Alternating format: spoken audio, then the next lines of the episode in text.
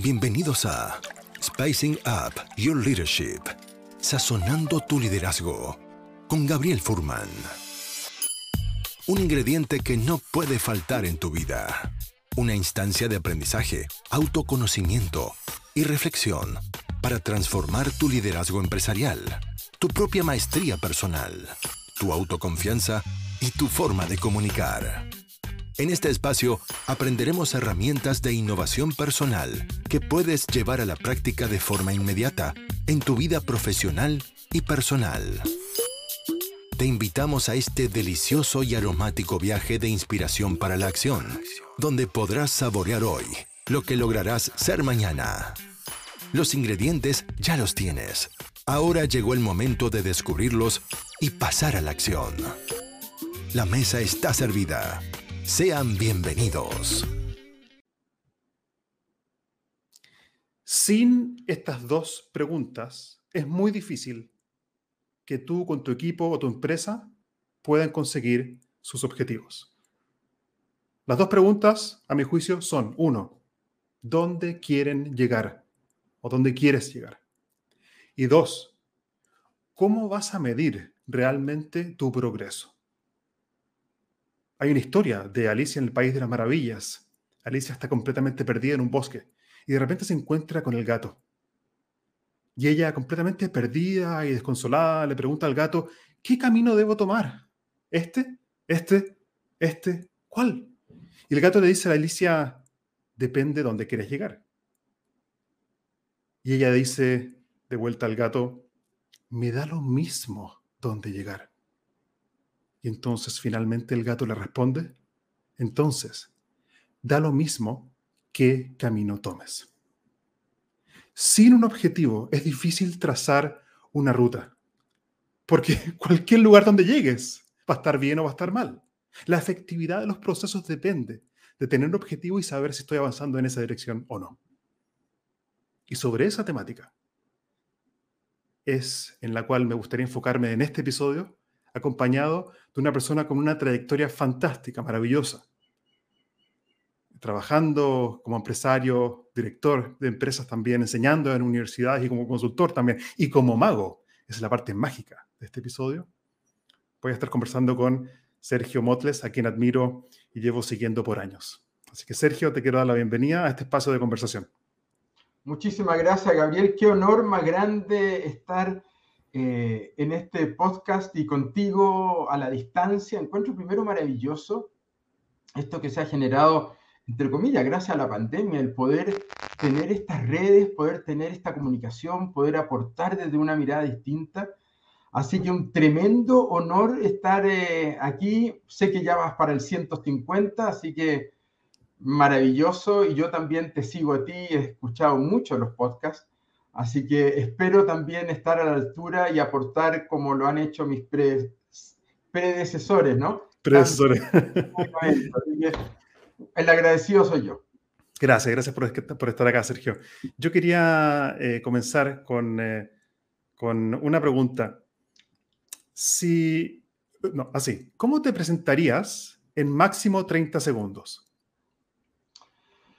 Eh, wow, bueno, pero pones difícil y no me permites pensarlo tampoco.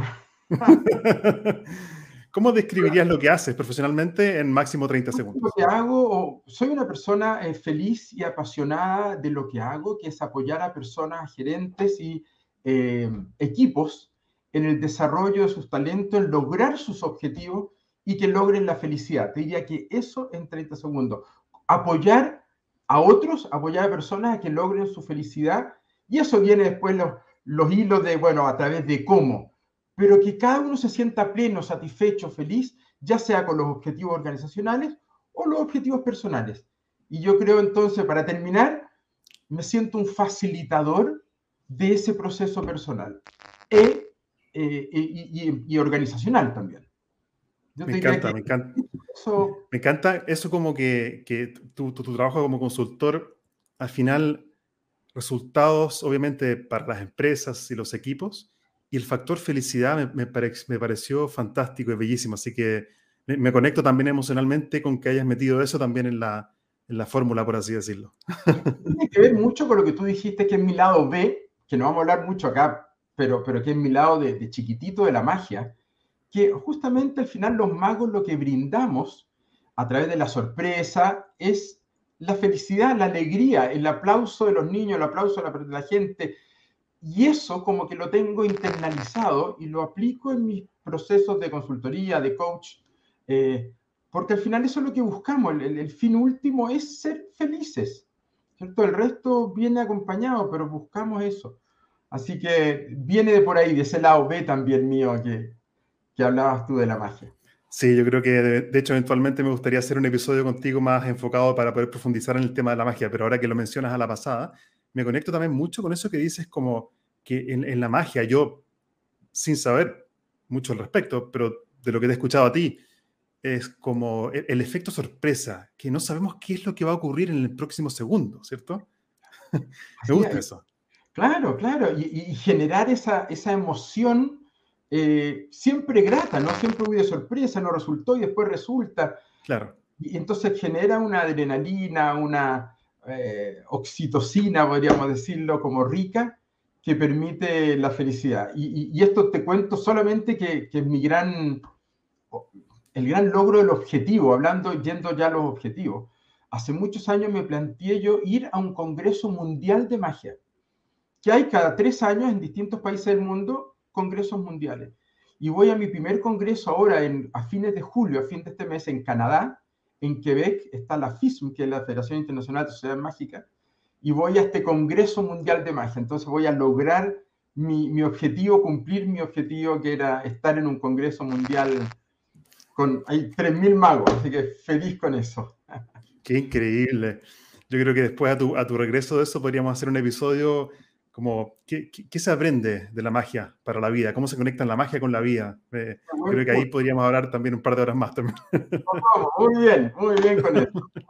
Mira, antes de entrar directo al tema de los, de los objetivos y qué es lo que son los OKR y cómo pueden ayudar a los, a los equipos y a las empresas, quería eh, pedirte que nos cuentes brevemente tu, tu background, tu, tu, tienes un, un historial profesional que es asombroso y creo que es muy importante para mi audiencia entender que acá no es solamente estamos hablando como con un consultor, sino con una persona que, hizo empresa por, décadas. Entonces, brevemente, ¿cuáles crees tú que son los hitos tuyos como, como, trabajando de cerca y haciendo empresa? ¿Cuáles son aquellos hitos, quizás si nos puedes mencionar dos o tres, que crees que han sido importantes en tu desarrollo profesional más como empresario?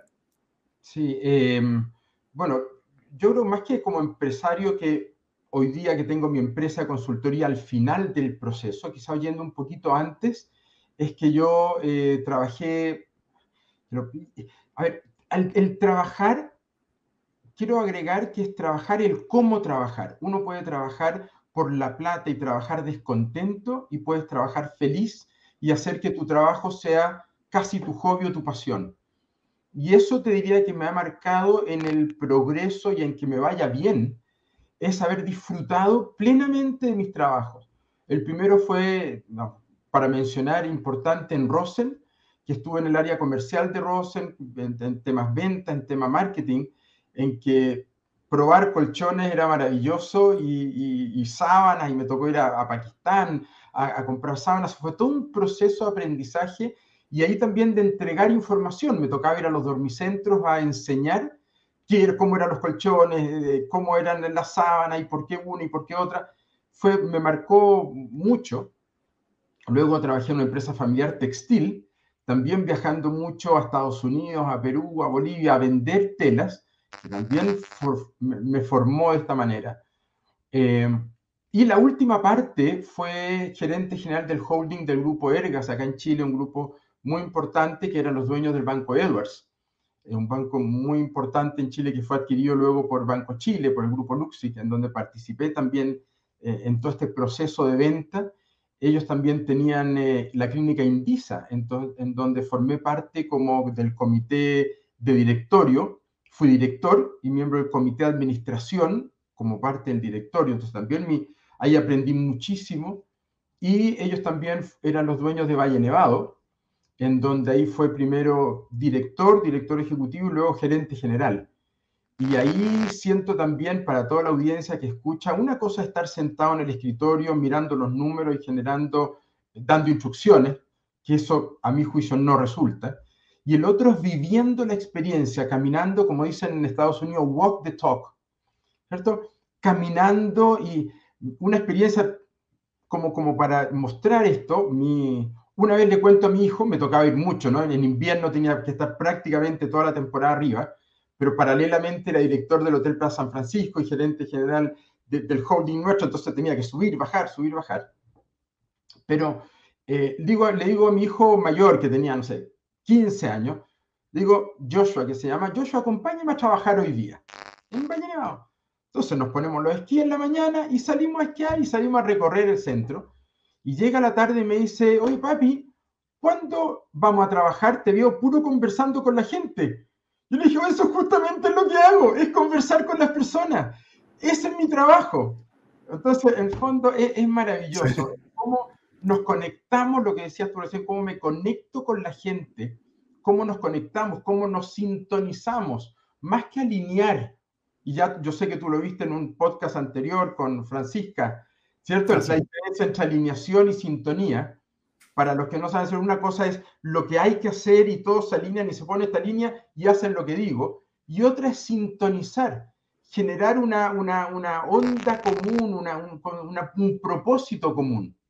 Y eso era como el pastor, que vamos a hablar de los OKR, es cómo generaba ese propósito común para que resulte. Y me dio un tremendo resultado. Entonces, si junto todo eso, más luego los últimos años que tengo una empresa más Summit Consulting, de consultoría, en donde previamente me formé como coach también, como coach ejecutivo, ya con el pelo blanco, senior coach, llamémoslo así, eh, pero con tener una cierta metodología para apoyar en búsqueda de esta felicidad nuevamente.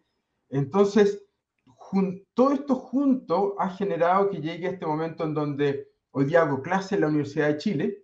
Hace ya 15 años soy director académico del Diplomado de Gestión de Negocios y de temas de liderazgo, planificación y estrategia personal y apoyo a las empresas en este logro de sus grandes objetivos. Yéndome para la pregunta que tú vas a hacer, es que, ¿qué tiene que ver esto con los OKR?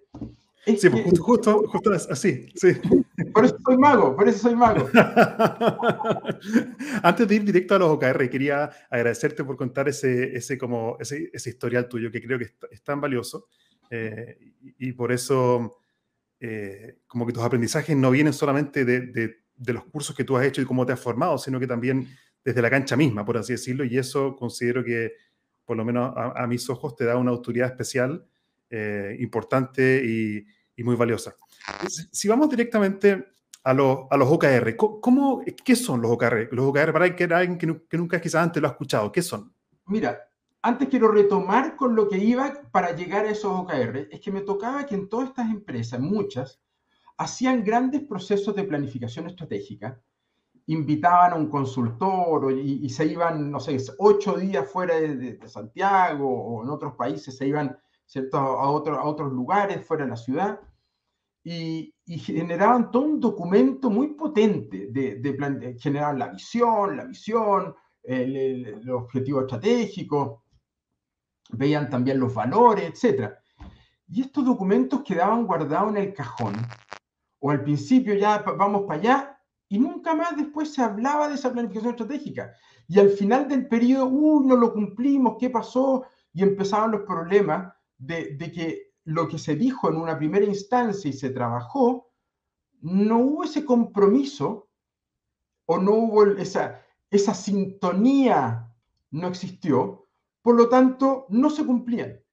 Entonces, de ahí que surge esta importancia de los OKR, eh, porque es, es una fórmula en el fondo, eh, y esto viene para hacer un poquito de historia y, conceptualizar.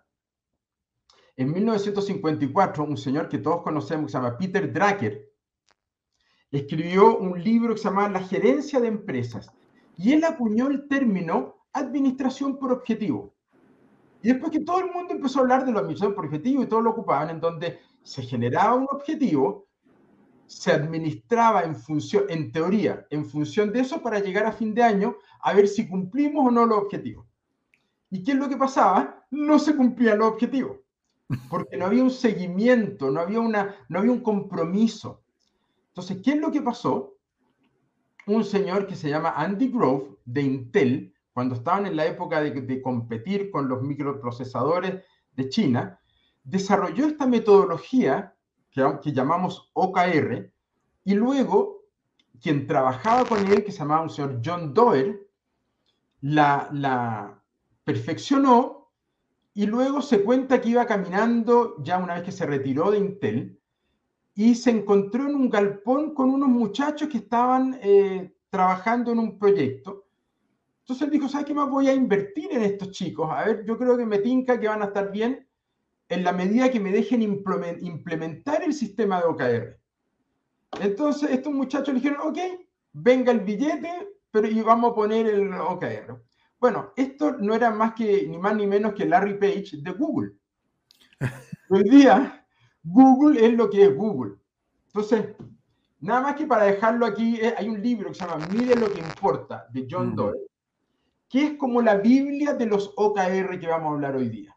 Entonces dice cómo Google, la Fundación Gates, y hoy día estamos hablando de, Amazon, eh, Twitter, eh, Netflix, Facebook, BHP, Billington, eh, LinkedIn, etcétera. Me anoté algunos por, por mencionar algunos que están implementando esta metodología con un éxito tremendo. Entonces, ¿qué es esto del OKR?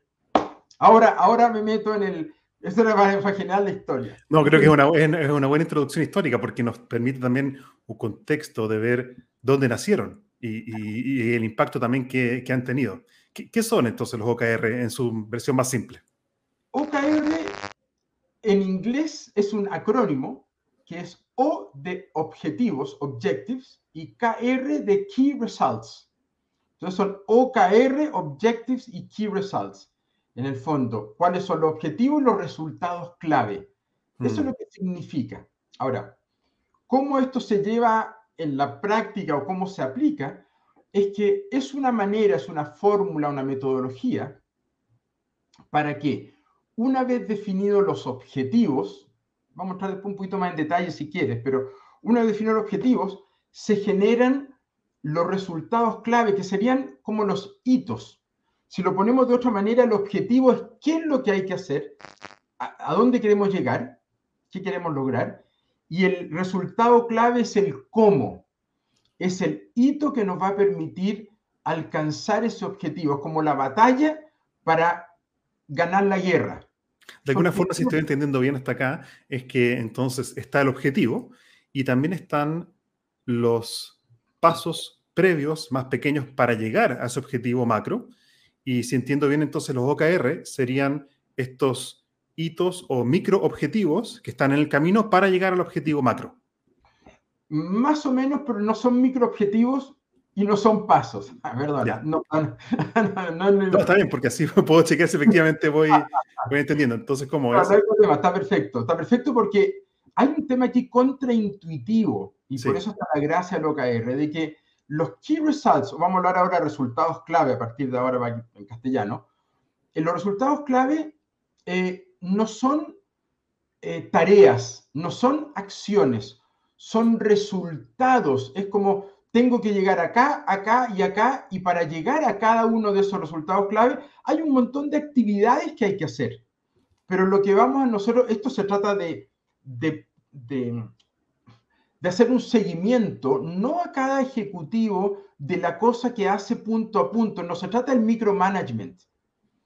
Aquí justamente la gracia que tiene es que estamos elevando la conversación, entre comillas, a, ok, haz lo que tengas que hacer, pero anda vamos validando que vas cumpliendo los hitos a medida, ¿cierto? Durante el periodo, vamos a hablar ahora de eso, para llegar al objetivo. Entonces, cuando tú hablas de micro, primero hablemos de un OMI, que es un objetivo de mayor impacto, que sería un objetivo que puede ser para el año, para todo tu año, o puede ser un objetivo para un trimestre, porque la, la gracia que tiene esto es que el la metodología habla de un control, de un seguimiento trimestral, en donde todos tus resultados clave, a lo menos, son para el trimestre. Por lo tanto, esto se va evaluando cuatro veces al año, cada tres meses, Y uno puede, vamos revisando tus resultados clave el primer trimestre y luego vamos definiendo o redefiniendo nuevos resultados clave,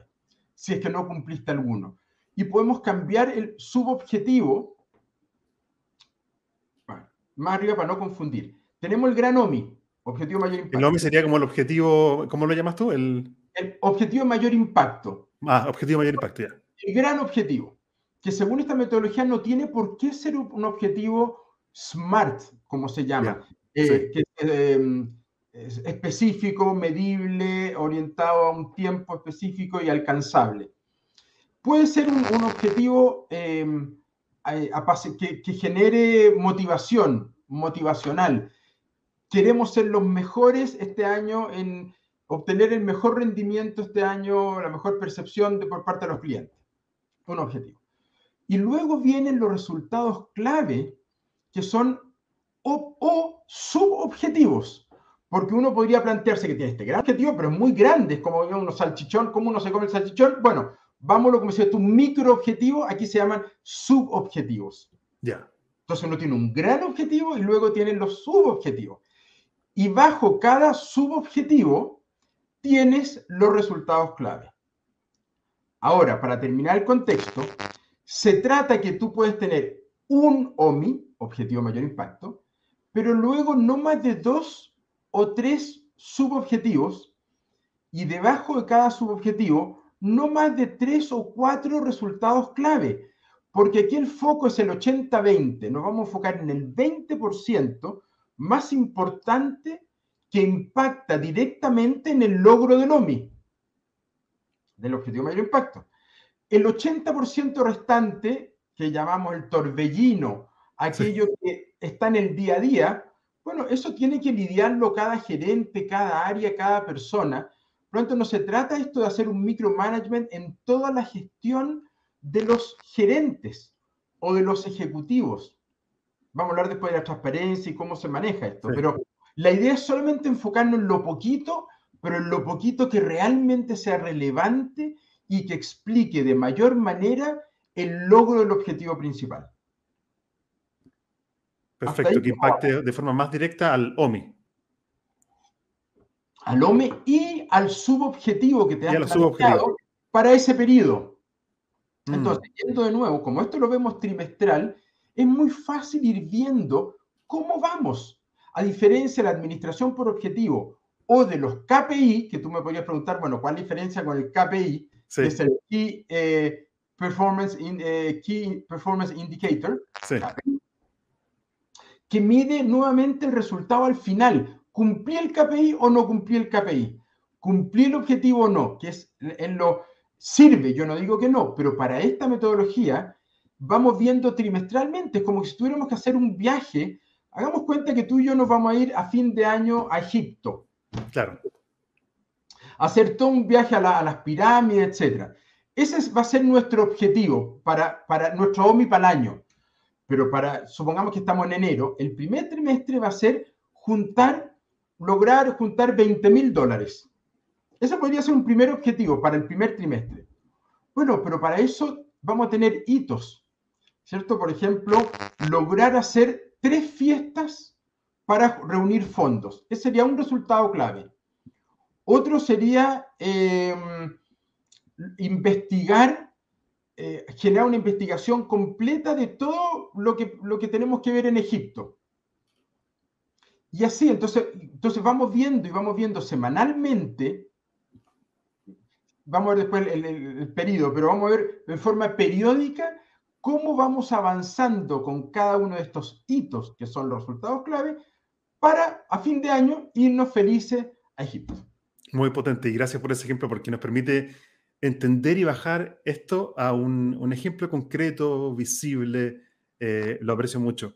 Y es potente porque de alguna forma, la forma en que yo lo estoy entendiendo, es que se alinean las acciones para generar los resultados que nos van a permitir eventualmente construir o co-construir el resultado final que es el OMI. Absolutamente. Y ahora hay algo muy importante que quería agregar. Es que este sistema, la idea es que el, el, control o la reunión, el control del seguimiento se haga de manera semanal.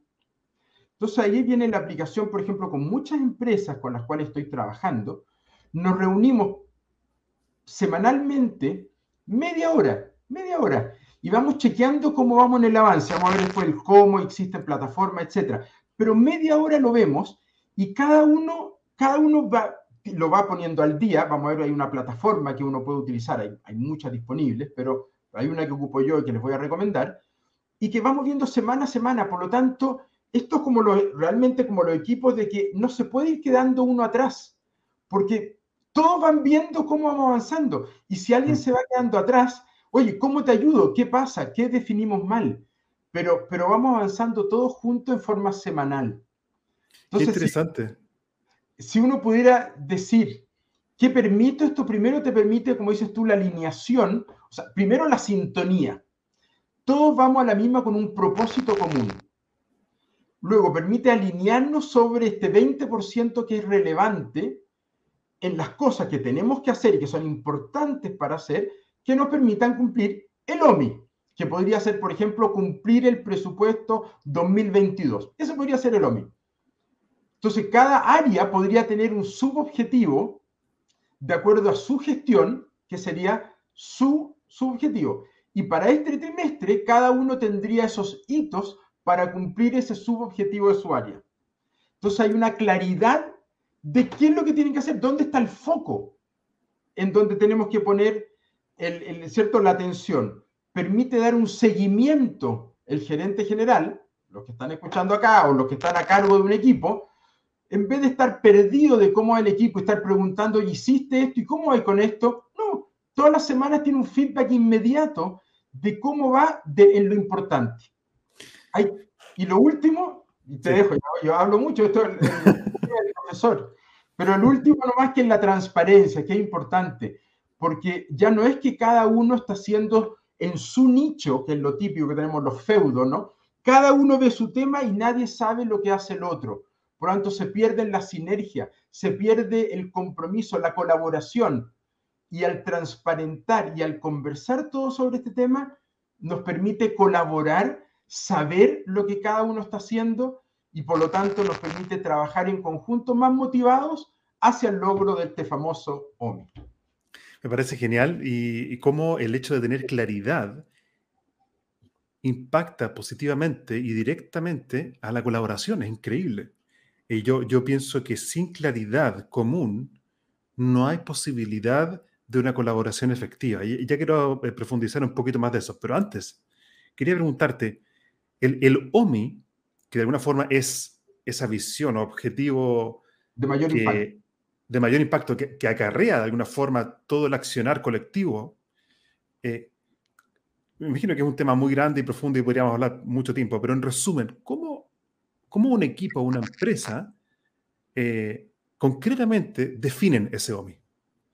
Es una muy buena pregunta y yo creo que esto viene, siento que viene primero desde atrás, desde definir el propósito primero. Esto hoy día se habla mucho del propósito, pero tiene toda la razón. Antiguamente nos quedábamos con la visión. Mm. En lo que hemos aprendido es siempre la visión, la misión, que es como, siempre se habla de la visión como el sueño, ¿qué quiero, a dónde quiero llegar? Es como la, eh, la estrellita de Belén. Quiero llegar ahí, la misión, como que la bajada de la visión, cómo quiero hacerlo, cómo lo voy a lograr, en qué lugar, en qué, en qué segmento, con quiénes, es la bajada de la visión.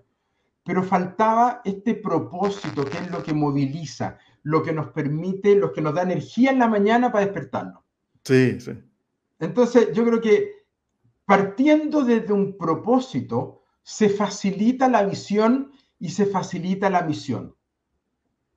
Entendiendo eso, que es algo, ¿cierto? Que, obviamente yo lo trabajo eh, con las empresas y, y, el resultado es maravilloso, es maravilloso porque hay una conexión, hay una conexión no solamente de la capa superior, sino con lo ejecutivo y, esta, y aparece la sintonía.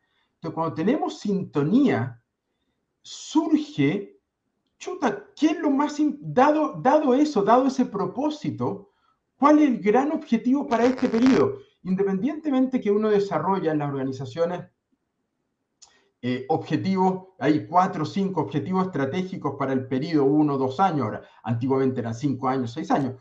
Para el periodo, uno desarrolla cinco, cinco, seis objetivos estratégicos que se llaman, que podrían perfectamente ser los subobjetivos de un gran OMI, que es el posicionamiento de la empresa o cómo surge a partir del propósito. En una última empresa, aunque estaba trabajando, de hecho, ese OMI, casi te diría yo que fue, fue la motivación para generar los subobjetivos de cada una de las áreas. Mm. Entonces, se comportó como un OMI el propósito. Ahora, eh, uno podría hacerlo un poquito más concreto si es que quiere pensar de aquí a los próximos dos años, bueno, quiero lograr este, un, posicionamiento determinado o, no sé, quiero, quiero habría que pensar, eh, claro, cómo, cómo ser líder de ser líder de aquí a los próximos dos años, ser líder en la industria, eh, lanzar un nuevo producto eh, revolucionario. Podría ser un gran OMI para dos años, pero eso hay que bajarlo. Entonces, de ahí surge este OMI, que es lo que nos directamente relacionado al propósito que te moviliza y que te da energía. Eso, de ahí te diría yo que viene. ¿Cómo este, este, esta metodología de los OKR impacta? Tú ya, lo dijiste, pero me gustaría saber un poquito más en concreto, ¿cómo impacta en, esto de, la colaboración? ¿Cómo los equipos saben en qué está el otro? ¿Cómo genera esa transparencia? Mira, es maravilloso y qué buena tu pregunta, porque justamente lo que hace el, el OKR primero en el proceso de, de, de plantearse los objetivos y los KR es un proceso grupal Pronto de ah. partida, en ese momento ya se transparenta en qué está cada uno, qué es lo que va a hacer cada uno y cuáles van a ser los hitos asociados a cada objetivo. Entonces, de partida, y ahí surge, chuta, este, este resultado clave ya no depende solo de mí. Tengo que pedirle a Gabriel que me entregue cierta información y tengo que pedirle a Pedro y tengo que pedirle a Juan. Por lo tanto, empieza a forjarse una red y ahí hablamos después, que es otro tema, y tú lo hablaste también de la redarquía.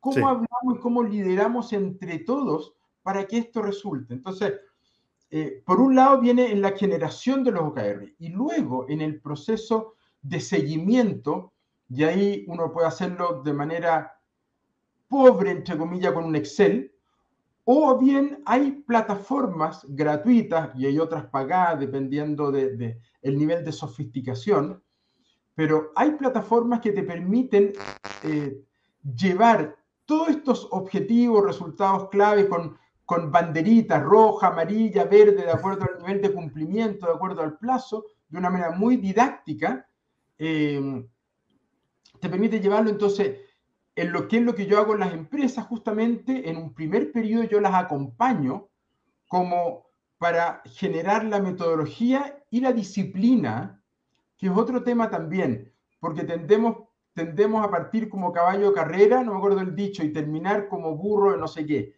Pero, entonces, para justamente no para estar todo el tiempo como caballo de carrera, eh, es necesario lo que se llama, y en la metodología hablan de un pastor, alguien, o lo llaman ellos un, un em, em, Insight, un, eh, un coach, no, no fue un, eh, bueno, ya me acordar ya el nombre, un champion. Sería como una especie como de consultor o mentor interno. Un champion interno. Justamente que es el que haga ese seguimiento. O sea, en el primer periodo, yo acompaño a las empresas por media hora durante el primer trimestre para asegurarme de que, y asegurarnos todos de que se entiende la metodología, de que vamos al ritmo, de que se van solucionando los problemas. Por ejemplo, de repente, algo que les puede ocurrir a alguno de los oyentes, es que se empiezan a enfrascar en un tema. No, pero esto me, me pasa así, ¿por qué no lo hace de esta manera? Y empiezan a desarrollar un tema que no es motivo de la reunión esta de media hora de los OKR semanal. Si hay un tema que empieza a ser más complejo y requiere de una conversación distinta, bueno, se agenda fuera de esa reunión. Para mantener lo corto es como los stand-up meetings. Sí. que se habla. Es un meeting cortito dedicado nada más que a la revisión, pero la profundización está fuera.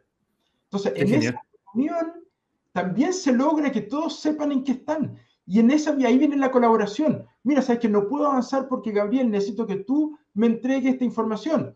Entonces queda, entre comillas, el descubierto que estamos todos relacionados y es fantástico porque se empieza a generar esta comunicación que de otra manera no se genera y las conversaciones que de otra manera no se generan. Y, y es mágico. Empieza a surgir esto de una manera distinta.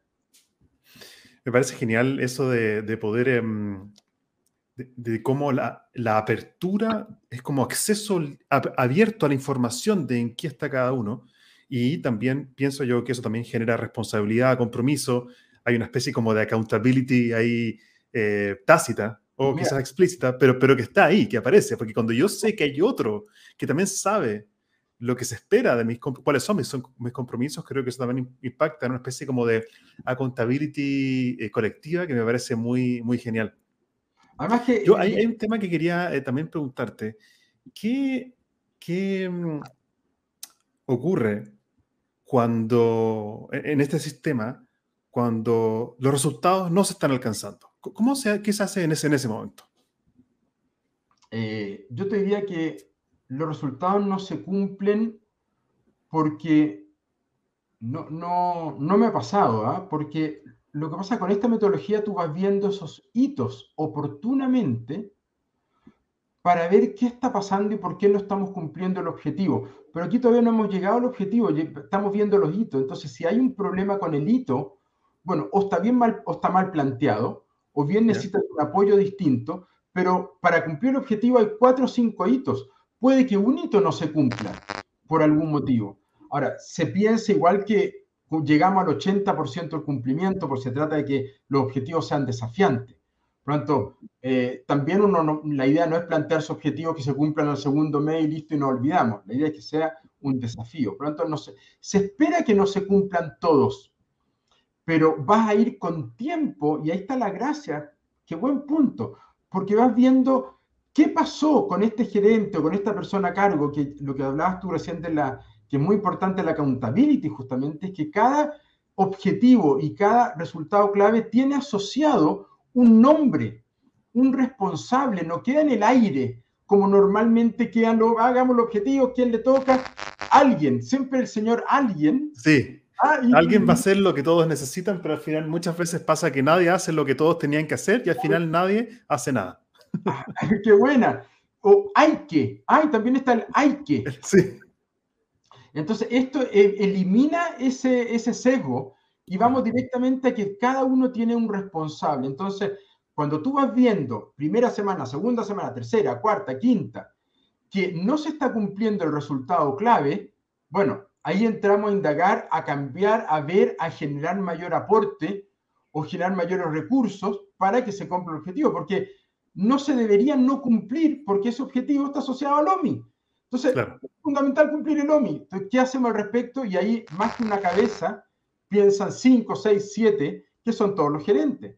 Y no ocurre esto que llegamos a fin de año y decimos, uy, no cumplimos, qué pena, ¿qué habrá pasado? A ver, veamos lo que pasó para aprender el próximo año. Las pinzas. Too late, too late.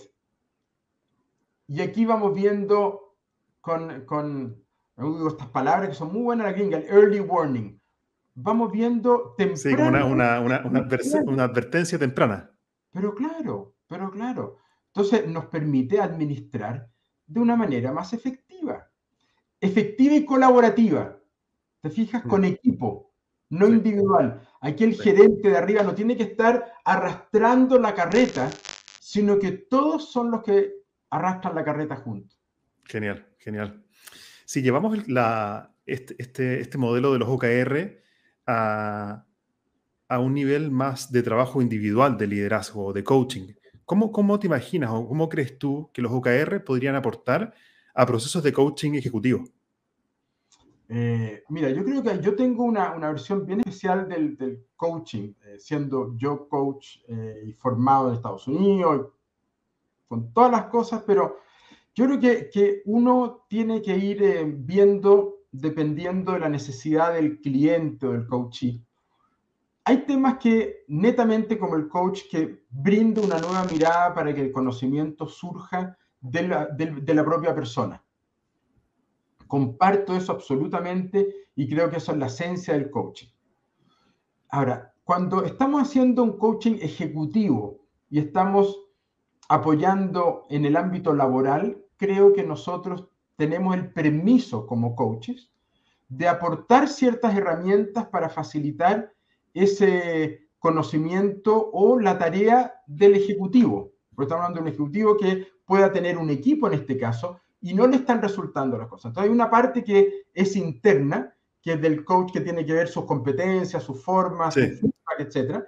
Pero hay otra parte de, bueno, ¿qué herramientas le, nosotros ya como coach, consultores, le proveemos para facilitarle la vida? Y eso es lo que hago yo en mis prácticas, o voy combinando, y, y una de ellas es el OKR. ¿Y cómo ayuda? Porque esto nuevamente genera el cumplimiento, porque muchas veces me ha pasado que los, eh, los mis clientes, mis, mis coaches, dicen, pero es que no me hacen caso, o yo les digo y después no, nunca lo sé, no me responden, o, trato de hacer algo pero no me resulta, justamente porque no existe esa disciplina, no existe primero la claridad, en donde si mm. yo voy a donde los sus subalternos le pregunto, oye, ¿para dónde va la cosa? ¿Qué es lo que tenéis que hacer? Te decir, bueno, yo creo que va para allá, pero no hay una claridad tajante, brillante. Entonces, esto es, es, claramente ayuda. Primero, una persona podría tener OKR personales. Esto es lo que yo quiero y estos van a ser los hitos. Quiero ser un buen, un buen líder. Bueno, para ser un líder, ¿cuáles son? Tengo, voy a tomar un curso, voy a seguir a Gabriel y voy a escucharlo. Por ejemplo, un resultado clave sería escuchar los, los 12, no sé cuántos son al mes, o los 36 o 48 ahora mismo, o los cuatro podcasts mensuales eh, de Gabriel. Eso es un PR porque yo puedo ir chequeando, tomo el ejemplo, semanalmente escuché, escuché, escuché, escuché, cumplido. Entonces, Eso es medible, por lo, por lo que estoy entendiendo, el, el, concepto de que se pueda medir es muy relevante, por lo que entiendo. Absolutamente, y ahí vamos a hablar de, frecuencia, de, de, comportamiento o de, de efecto causa. los objetivos son de efecto que miden solo al final, y la causa, que son los KR, los resultados clave, son ir midiendo, ojalá un, dos, tres, porcentaje, pero ir midiendo el avance. Entonces, en este caso yo mismo puedo plantearme esto, puedo plantear hacer un curso de esto, puedo plantearme mis propios hitos, que no son tareas, ojo, son hitos o resultados clave, para eh, lograr un objetivo que yo me planteo de aquí a fin de año. Por lo tanto, es, el OKR es aplicable en lo personal, aplicable yo con mi equipo, cómo lo aplico, o a nivel ya gerencial, yo gerente general o director eh, con mi, primera plana y luego algo que no hablamos, es que luego cada uno de ellos puede hacerlo con su equipo. Pronto generamos una red OKR que permite ir eh, mirando, transparentando, mira lo maravilloso de esto. Yo, imagínate, soy gerente general, lo veo con mi primera línea, que son cinco gerentes. Luego cuelgo de la misma plataforma a cada gerente lo hace con su equipo. Hmm. Y luego eventualmente los de, el equipo puede hacerlo con sus subequipos. Pronto podríamos tener una, una, un gran árbol de decisiones que se ve así para abajo, en donde uno podría ver lo que uno quiere. Uno abre o cierra ¿no? los arbolitos. Pero puedes ver transparentemente qué está haciendo cada uno, en qué están en qué, en qué periodo están y el avance de cada uno. Entonces es maravilloso porque tienes transparentado todo orientado al cumplimiento de tu objetivo de primera línea. Fantástico. Y ahí yo creo que surge un, desafío interesante que, te quería plantear y después vamos a ir cerrando la conversación ya para respetar el, tiempo de ambos.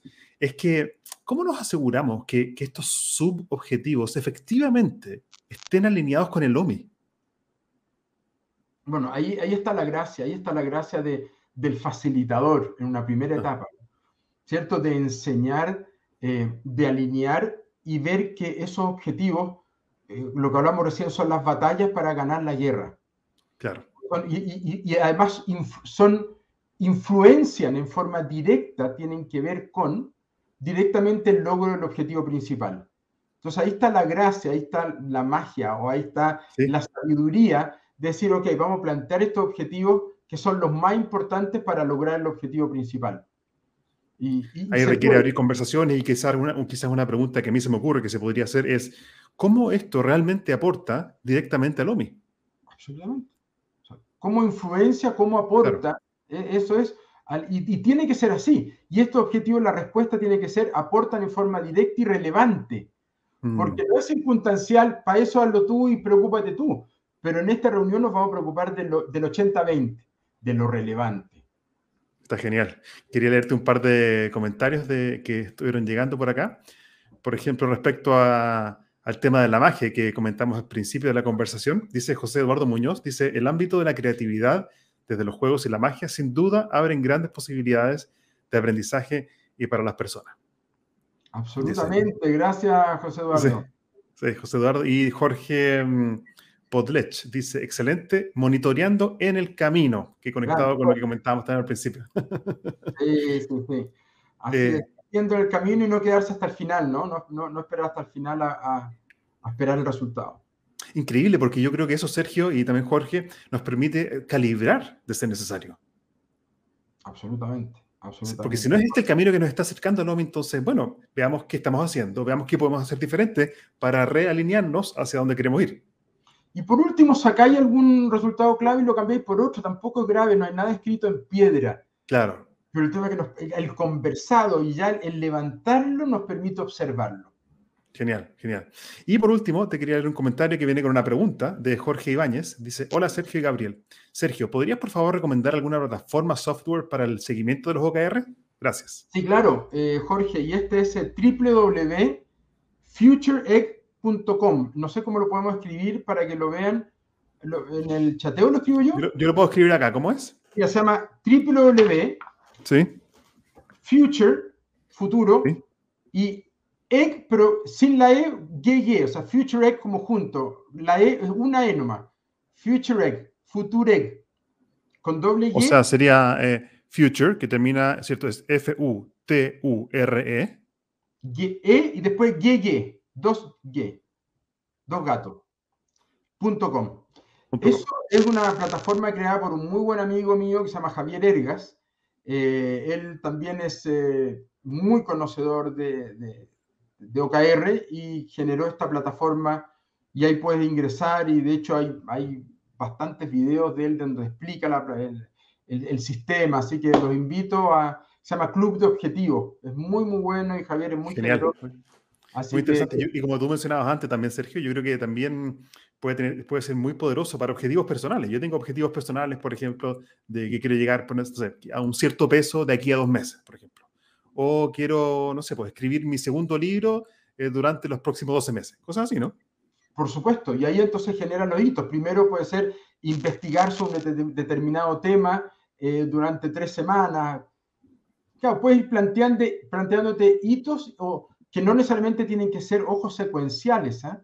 pueden ser todos hitos de manera periódica en distintos ámbitos que van jugando paralelo para llegar al cumplimiento de tu objetivo. Genial, muy poderoso, me encantó, porque también se conecta con mi convicción y mi visión de que, eh, la, mejor forma de, de, crear futuro es a través del compromiso con objetivos claros y precisos y motivantes. Entonces creo que eh, esta es la mejor forma de crear futuro. Así que me, siento, me, apasiona el tema y, te quería agradecer justamente por eso, Sergio. Yo quería preguntarte para ir cerrando esta conversación, si la gente quiere saber más acerca de tu trabajo, ¿cómo llega a ti? ¿Cómo se conecta? Mira, yo, de una manera es eh, mi mail, que es eh, smotles, si lo puedes poner ahí, smotles arroba. Summit, S-U-M-M-I-T, consulting summitconsulting.cl, smotles, arroba summitconsulting.cl. El link estoy también como Sergio Motles. Em, y, feliz de poder eh, apoyar, acompañar, explicar eh, sobre este tema y temas de, asociados a la planificación estratégica, coaching, trabajo de equipo, que es a lo que me dedico y me apasiona siempre nuevamente con el propósito de que seamos más felices, de que lo hagamos bien y que disfrutemos la pega, disfrutemos la vida con todo lo que ha venido ahora, la pandemia, todo. Oye, hay que disfrutarla y por lo tanto si podemos facilitar este proceso con algunas herramientas como esta, qué mejor. Sergio, te quería agradecer por compartir eh, con nosotros tu experiencia, tu sabiduría, tu magia y por siempre hacerlo con tanta generosidad y de una forma simple que a mí me llega al corazón y también a la vez me resulta útil. Así que te quería agradecer por eso. Encantado. Muchas gracias a ti, Gabriel, por invitarme y gracias a todos los que nos están escuchando también. Espero haber eh, aportado un granito de arena. Me despido con mucho cariño. Seguimos en contacto. Muchas gracias. Chao, chao. Chao. Gracias a todos por eh, acompañarnos durante la grabación de este episodio para este podcast, Sazonando tu liderazgo. Los invito a aquellos que quieran eh, creerse el cuento. Yo escribí un libro justamente que se llama así, Créete el cuento, donde propongo un método de tres pasos para gestionar el miedo, accionar y lograr resultados sorprendentes a través de un secreto que descubrí hace 10, 15 años. Se llama el poder de la acción imperfecta. Así que puedes saber más acerca de mi libro Créete el Cuento, está en mi sitio web gabrielfurman.cl. Me despido con mucho, con mucho cariño, los invito a conectar vía LinkedIn, principalmente es ahí donde me muevo, para que me digan qué aprendiste de este episodio, con toda la sabiduría que nos compartió Sergio Motles y también qué nuevas temáticas de liderazgo pragmático te gustaría escuchar en nuevos episodios. Muchas gracias y seguimos aprendiendo juntos. Hasta aquí llegamos por hoy con otro capítulo de Spicing Up Your Leadership, sazonando tu liderazgo con Gabriel Furman. Encuentra más material sobre este y otros temas en nuestras redes sociales, en LinkedIn y Facebook como Gabriel Furman. Nos reencontramos en nuestro próximo capítulo para descubrir más herramientas de innovación personal que te servirán en tu vida profesional y personal. Esta cocina siempre está abierta para ti y para todos aquellos que quieran compartir su inspiración para la acción. Hasta la próxima.